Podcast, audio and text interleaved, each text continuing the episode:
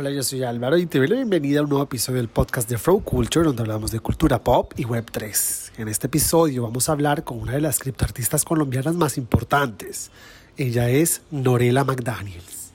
Y te advierto que estás por escuchar una charla íntima, personal, llena de colores, aunque no los veas.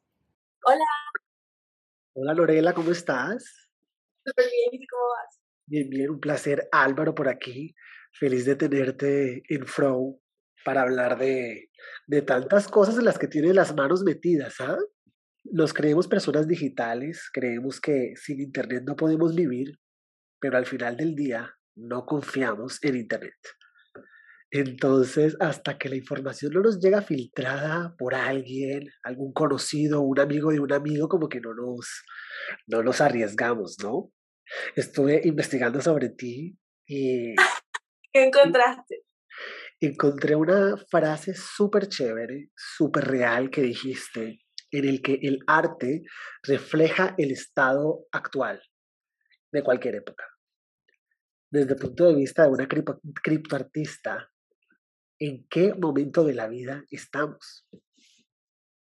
Bueno, yo, yo siempre que, que hablo sobre esto, de hecho, esta es una frase que yo utilizaba antes de los NFTs. O sea, es una frase que yo he dicho y he marcado en, en mi historia, porque para mí es así, o sea, si vemos en el Renacimiento, el arte refleja lo que se está viviendo, todo el nuevo cambio de pensamiento, cuando vemos el impresionismo, muestra cómo, la por ejemplo, la tecnología en el impresionismo es algo súper importante porque empiezan los óleos a estar en los tubos, entonces permite que los pintores puedan salir a pintar y que se ven en el expresionismo paisajes externos. Entonces, para mí el arte siempre ha marcado eso por default. O sea, no es como que algo que se busca intencionalmente, sino que de verdad el arte muestra lo que se vive. Y para nadie es un secreto que estamos súper inmersos aquí.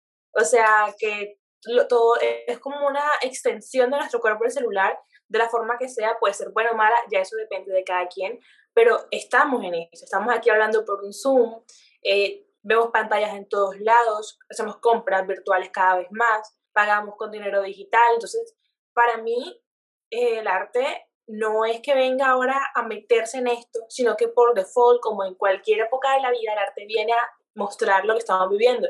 Porque los artistas que estamos pintando ahora estamos en esta época. Y por default, los artistas ponemos lo que somos en el arte. Entonces, por ende, como resultado, se va a dar un arte, un producto que refleje cómo se está viviendo en este momento de la vida. ¿Y cómo llegaste tú a este punto de la vida, Lorela? A, este tus creaciones en pues conceptos tan grandes en una sigla tan chiquita. Sí, bueno, yo comencé, creo que sin ninguna intención de nada, la verdad. Yo, alguien con quien trabajaba me dijo, no le deberías hacer NFTs, y yo, ¿en qué? quedó la curiosidad, empecé a buscar y me empecé a, bueno, básicamente es como vender arte con criptomonedas, pero yo no entendía qué sentido tenía eso intenté hablar con, como con otras personas y empecé a entrar a Clubhouse, que es una aplicación donde habían salas y demás.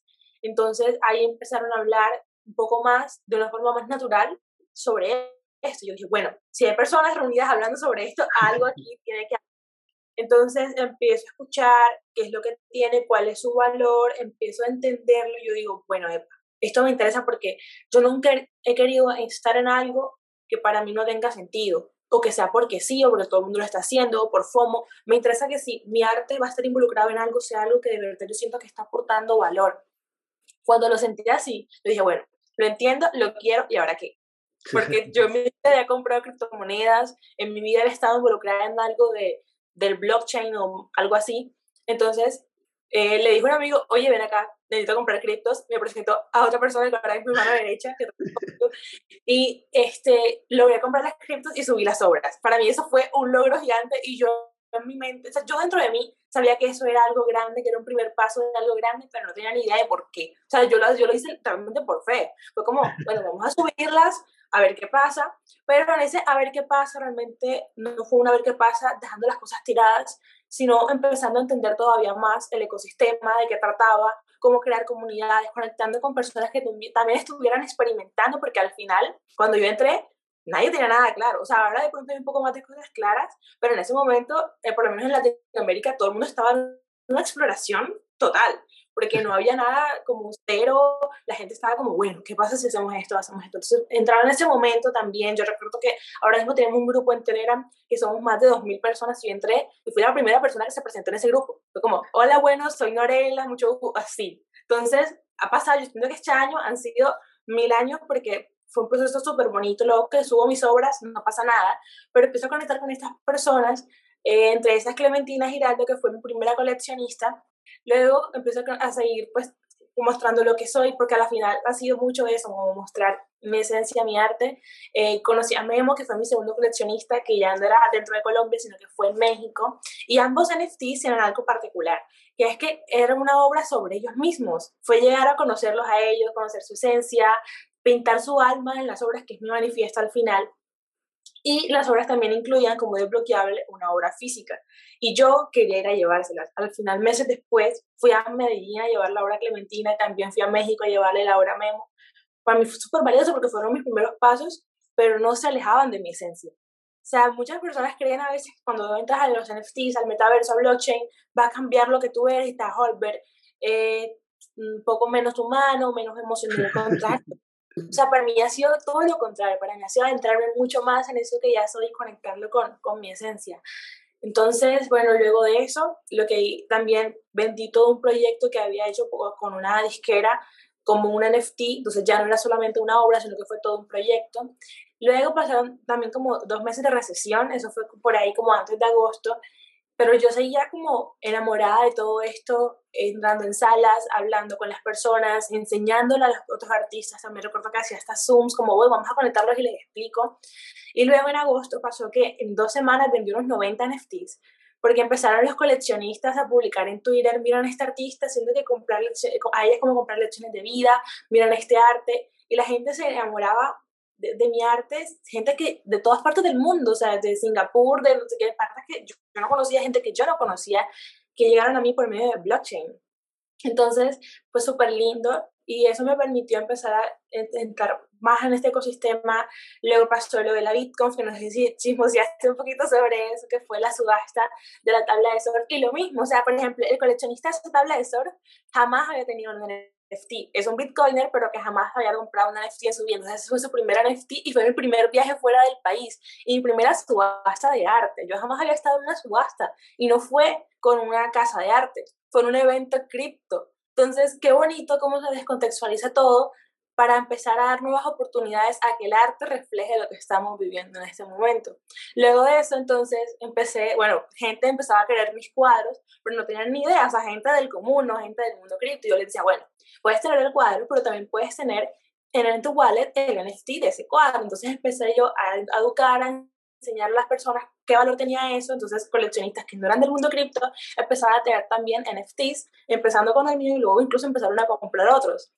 Pero también después las marcas empiezan a, a, emocionarse con esto, bueno, pero ¿qué es lo que está pasando?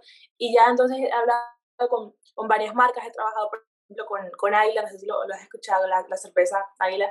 Estamos trabajando en un proyecto súper bonito de NFTs con Macondo, con, con Gao y así otras marcas brutales como KiwiBot y demás, estamos trabajando en proyectos que a la final lo que a mí me interesa es que no se hagan por hacerse, sino que sigan teniendo esa esencia de innovación, pero también de, de conectar lo humano con la tecnología que para mí es un puente súper importante.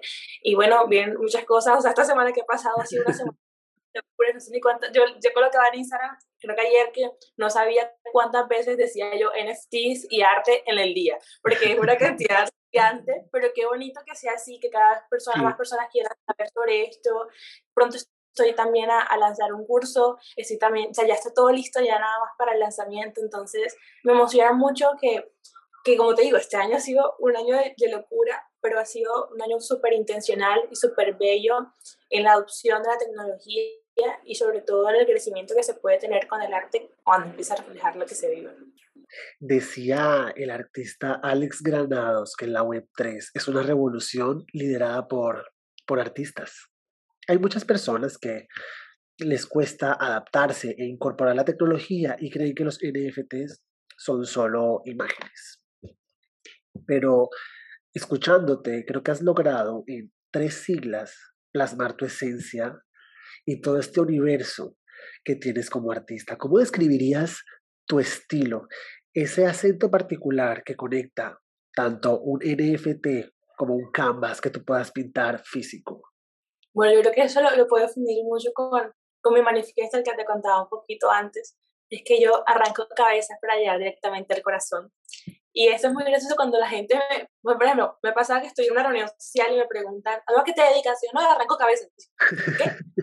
y eso, eh, me, me gusta mucho esa reacción, porque lo que yo hago es que yo cuando quito la cabeza, quito el ego de las personas, ese que todos tenemos, para poder entrar a las emociones más vulnerables, honestas y transparentes de cada persona, o de cada mensaje, o de cada esencia.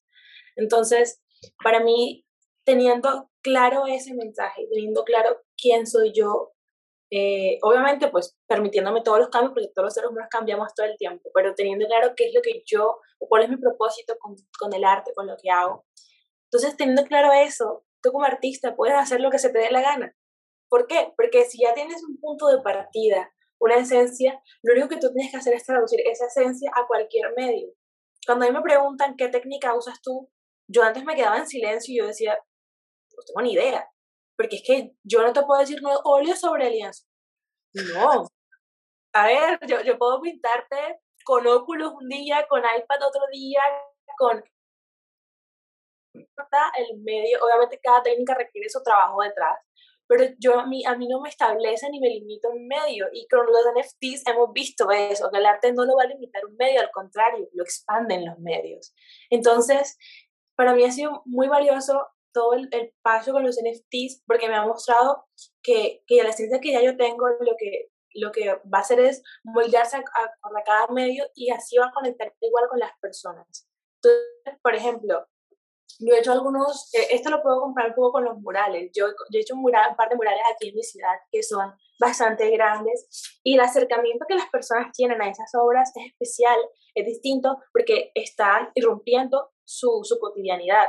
Entonces yo creo que el arte viene aquí a, a un poco también, pero hacerse parte de este nuevo momento que en algún punto va a ser nuestra cotidianidad.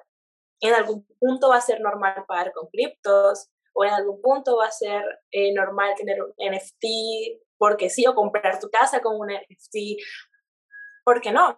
Hablando un poco más de, de acercamiento, porque ya lo hemos visto, o sea, ya eh, yo fui a El Salvador y yo vi un señor con una carretilla vendiendo, acepto Bitcoin. Y yo, ¿qué? ¿qué? O sea, entonces, para mí, o sea, como que, que el arte venga a, a estar ya dentro de la cotidianidad que todavía no vivimos, brutal. Lorela, ya que tú estás en la jugada NFT como artista, también estás con los NFTs en colaboraciones con marcas. ¿Cuál crees sea tú, desde tu punto de vista, cuál crees que sea el futuro de los NFT? ¿Van a poder encontrar funcionalidades en el mundo real en el que vivimos o simplemente se van a quedar en la blockchain desencadenando beneficios digitales? Ya lo hemos visto, ya hemos visto cómo Coachella sacó sus NFTs.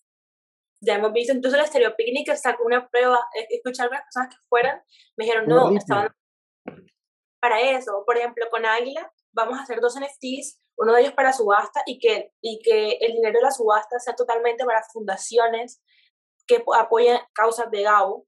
Y el otro NFT va a ser entre su comunidad, lo van a dar y el que gane el NFT va a tener una ruta macondiana para ir a conocer lugares y es o sea, para mí, el éxito de los NFTs es el beneficio que te genera en cualquier área. Puede ser digital, pero también fácilmente puede ser físico, porque somos seres humanos en carne y hueso y creo que alejarlo de eso no estaría nada chévere. A la gente le gusta mucho cuando yo les digo, mira, tu obra también puede estar en físico, lo puedes tener en tu casa, porque a la final eso, eso conecta mucho. Y a cada vez cuando vaya siendo mayor la opción, va a ser todavía mayor. O sea, yo creo que cada vez más van a, a seguir haciéndose experiencias que incluso no sean ni digitales ni físicas, sino la fusión de ambas. Por ejemplo, me contaba justo Clementina, que fue a la, a la Bienal de Arte de Venecia, cómo habían proyecciones en realidad aumentada en medio de una exposición de arte tradicional.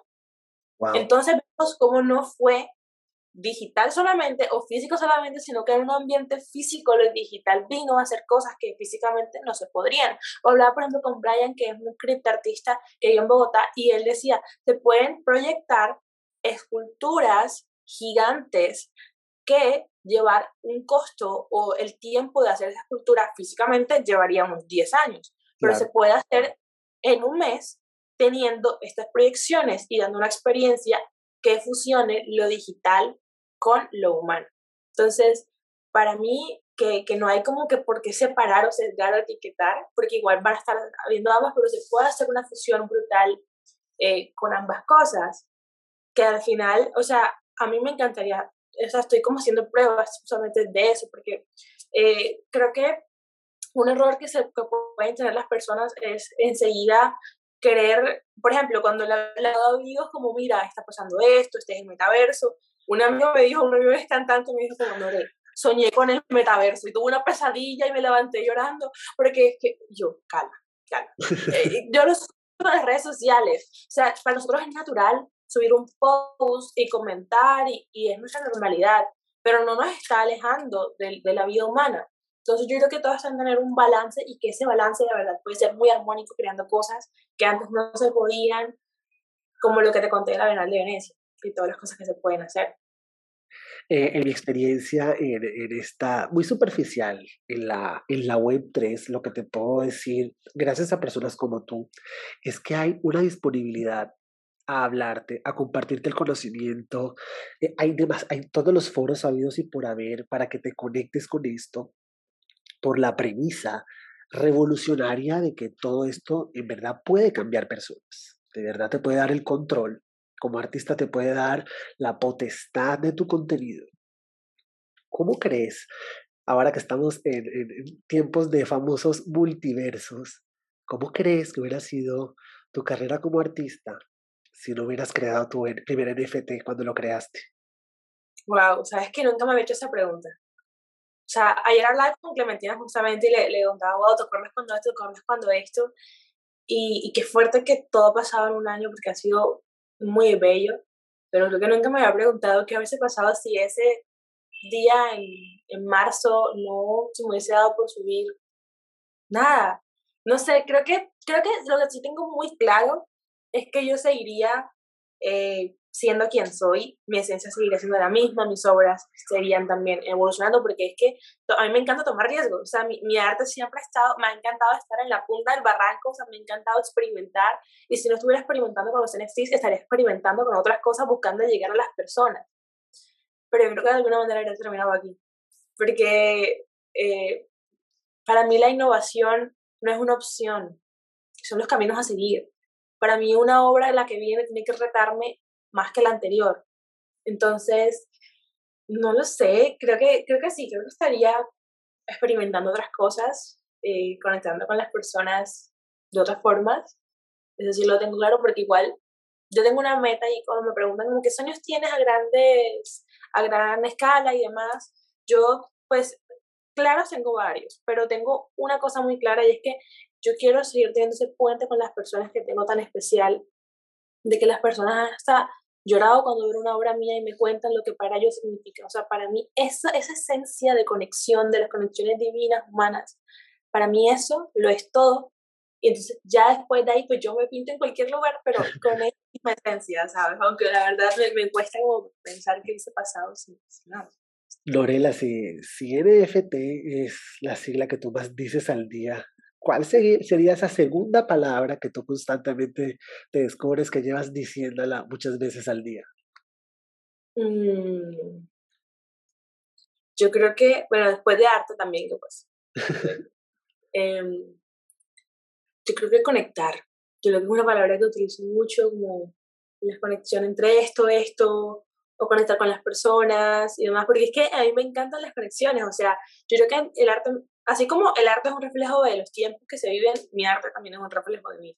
Entonces yo hasta me he ido a otra ciudad sola porque sí a empezar a conocer personas. O sea, me he puesto a hablar con raperos, con palenqueras, con los bartenders, con el, con hablando con gente que no conozco y eso me mueve y me encanta un montón. Termino aprendiendo mucho de la gente también arrancándoles la cabeza a ellos, o ellos me arrancan a mí, es una cosa súper bonita que a mí me encanta ese tipo de situaciones, conectando con gente que no conocía, haciendo conexiones nuevas, porque creo que en, en el contacto con el otro te descubres a ti. Entonces, a mí me fascina eso, me, encanta, creo que conexión es como una palabra que, que digo mucho. Lorena, te, te he escuchado eh, constantemente hablar de innovación, que es como tu bandera, pero también tienes una bandera en contra del ego. ¿Qué es el ego?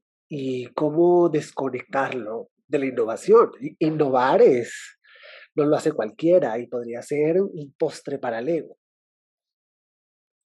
Mm, claro, yo creo que todo es desde donde, porque claro, bueno, a ver, yo creo que el ego no se puede desligar al 100% de lo que somos, porque por algo lo ¿cierto? Por algo está ahí.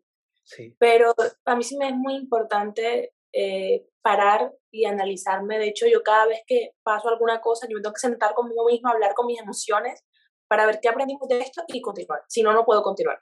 Entonces, eh, para mí el, ego es un niño de, de siete años, malherido, que no le prestaron atención, que se cansó de que sus padres le dieran aprobación y entonces se refleja en un adulto que, que tiene miedos, que de alguna manera está buscando que lo acepten y que quiere ser suficiente.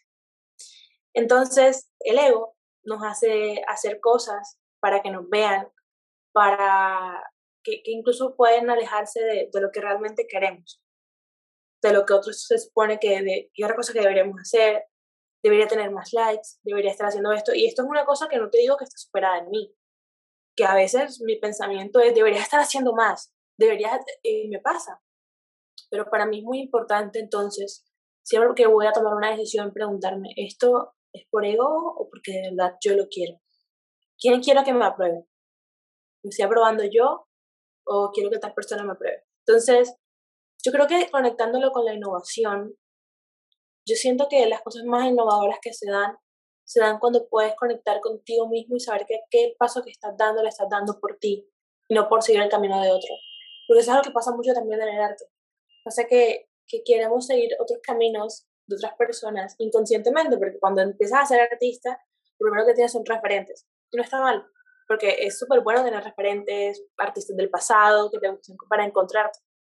Pero entonces, cuando tienes ese ego que quiere refugiarse en algo seguro conocido, que es el camino de otro, estás limitando tu camino a cosas nuevas, porque lo nuevo incomoda, el camino nuevo incomoda, el camino nuevo es un no sé qué hacer, y el no sé qué hacer, esa zona de riesgo, no le gusta al ego, al ego le gusta lo seguro, lo que sí sabe.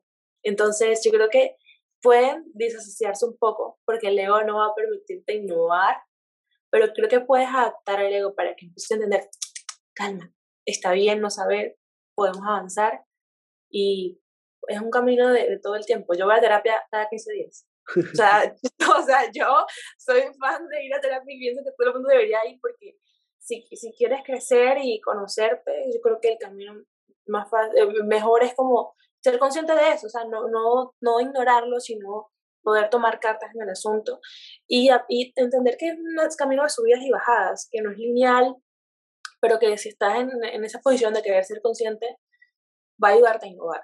O sea, parecería que fueran cosas súper distintas y alejanas, las emociones de la innovación y la tecnología, pero yo no los separaría. O sea, para mí están muy juntos. Si la tecnología está a favor de algo, sería a favor de la sociedad. Y una sociedad se mueve a, a raíz de lo sentimental, ¿no?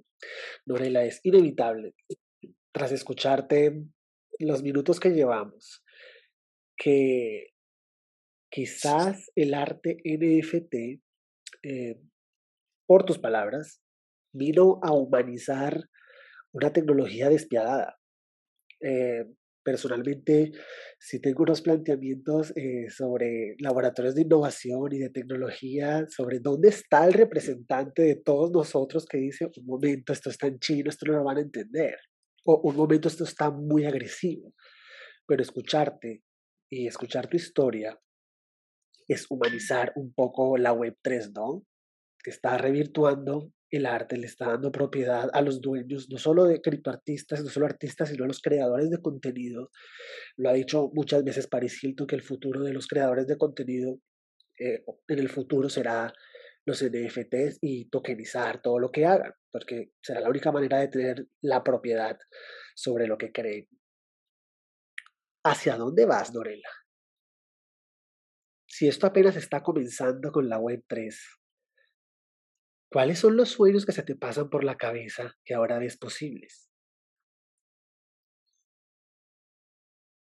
que, no sé, creo que hace un año, antes de los NFTs, se me hubiese preguntado, ¿qué quieres hacer? Yo te diría, no, quiero, quiero estar en tal museo, quiero conocer tales ciudades, quiero trabajar en tales marcas, clarísimo. Pero en este momento de mi vida, a mí me encanta no saber qué va a pasar. Tengo cosas claras. Trabajo a diario. Si, si, ves, si ves mi ventana, está lleno de post-its con un montón de cosas por hacer, por planear, por explorar, por experimentar, obras de tal manera, hablar con tal persona para hacer esto. Yo todo el tiempo estoy a mil. Pero en eso de estar a mil, también me abro mucho a lo que no esperaba. Por ejemplo, esta semana pasaron como tres cosas que yo no esperaba. Y que me encantan y que ya quiero que se den porque digo, wow, pero entonces yo creo que estoy, creo que estar en, inmerso en este mundo es permitirte dar un espacio en tu agenda a lo inesperado. O sea, a, lo que no pensabas que se iba a dar. Yo recuerdo que al comienzo del año pasado, yo siempre hago como mis to-do list de mis metas del año y yo coloqué vender más de 50 horas. Y yo me obligué a poner ese, ese número. O sea, me lo obligué porque dije, esto es súper improbable, pero lo voy a poner. Y al final del año me salieron las lágrimas, fueron más del doble. Entonces yo decía, hay que abrir espacio en la agenda para lo improbable, para tú creer en eso, porque si no le das espacio a lo improbable, lo improbable no te va a pasar. Pues yo tengo metas, hay eventos de arte a los que quiero ir, seguir expandiendo mi arte, que más personas tengan un Norela y demás, pero al lado de todos esos sueños que tengo, tengo una, un espacio abierto para lo improbable súper grande, que creo que es mi favorito. Norela, te voy a hacer una pregunta y solo contéstame sí o no, para luego hacerte otra. ¿Siempre has sido así? Sí. ¿Qué le dirías a, la Norela de hace dos años? La abrazaría. que la abrazaría y le daría la gracia por creer cuando no veía nada porque ha sido un camino fuerte. o sea, ha sido un camino que agradezco porque creo que el que no sea fácil le da un carácter a cada paso. Pero entonces recuerdo estar preguntándome, ¿esto tiene algún sentido? Si voy a poder comer con esto, porque incluso había momentos en los que no me daba. Y estaba sola en un apartamento y yo decía, de verdad, esto sí, pero a pesar de tener mil dudas y de no tener certeza de nada, yo seguía. Yo jamás acepté un trabajo que no fuera de mi arte. Estuve a punto, pero no lo hacía. Y yo decía, no, esto tiene que funcionar. Y sé lo grande que va a ser y yo no voy a arriesgar lo grande que sé que esto puede ser por comer bien hoy. Entonces, yo creo que esa Norela la abrazaría por haber creído, yo, yo miro atrás y digo, ¿cómo fue que eso pasó. Yo lo conecto mucho con Dios, yo creo mucho en Dios y creo mucho en lo divino y creo mucho que mi arte no es una, sola, una cosa terrenal nada más. O sea, yo creo que esas conexiones que, y las cosas que han pasado no puede ser nada más algo terrenal. A mí eso me acaba en la cabeza. Entonces, yo creo que es, es impresionante eh, e, escucharte. Uno no, no, alcanza a veces a dimensionar eh, las dimensiones que puede tener una obra. Entre los trazos está, está el artista se nos acaba el tiempo, pero te quisiera hacer dos últimas preguntas. La primera, ¿cuál es tu color favorito tanto en los formatos tradicionales como en los digitales? Eso es muy difícil porque yo voy cambiando de color favorito cada tanto tiempo. O sea, como que durante esta temporada, bueno, eso sí, oscilan en los mismos colores, los pasteles. Porque para mí los pasteles son como susurros y los colores fuertes son como gritos. Entonces mis obras, o yo como tal, suelo hablar despacio, bajito, porque para mí lo emocional entra en susurros y en, la, y en cercanía y no en los gritos y lo lejano. Entonces, para mí los pasteles son como súper importantes, los tengo en el cabello, los tengo en todos lados. Pero entonces, entre esa paleta de Norela, siempre voy cambiando de color favorito, como que en estos tres meses me ha gustado mucho, por ejemplo, el azulito. Siento que me ha gustado full, pero antes de esto me gustaba mucho el lila y antes de eso el rosado. Entonces, como que de acuerdo al momento, igual que las flores, las flores yo las voy cambiando cada cierta temporada de mi vida. Entonces, como que depende, no, no tengo uno exacto, no estoy estática. Y si, Lorena, si pudiera cambiar la sigla NFT por otra palabra u otro nombre, ¿cuál le pondrías? Si nosotros decimos token no fungible, pues se, se pierde el 80% de la magia. Pero si tú pudieras ponerle un nombre a raíz de tu experiencia, ¿cuál le pondrías? Corta comercial. Pausa y volvemos. ¿Qué, pasa el desgraciado? no sé. wow. Mm, yo creo que tendría que ver algo como neo, como un prefijo de neo. Un neo, como. Neo, como neo. Neo, una neo no sé, algo así que tenga que ver como nueva forma de intercambio, pero como los NFTs son no intercambiables, es como una, no sé. Norela, puedes vender Norelas, pero ¿sabes qué? Sin duda podría funcionar, Norela. Suspiros no fungibles. Eso, eso creo que después de esta charla contigo vendría muy bien. Te quiero agradecer el espacio, Norela.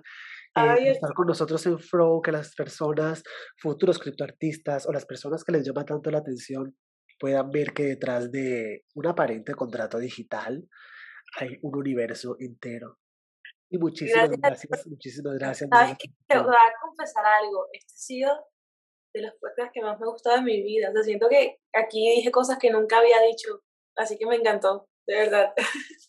Y así llegamos al final de este episodio. En la descripción encontrarás todos los datos de contacto, no solo de Flow Culture, para que estés al día con todo lo que sucede en la Web3 y la cultura pop, sino los datos de Norela, para que no te pierdas toda esta historia de arte, suspiros no fungibles.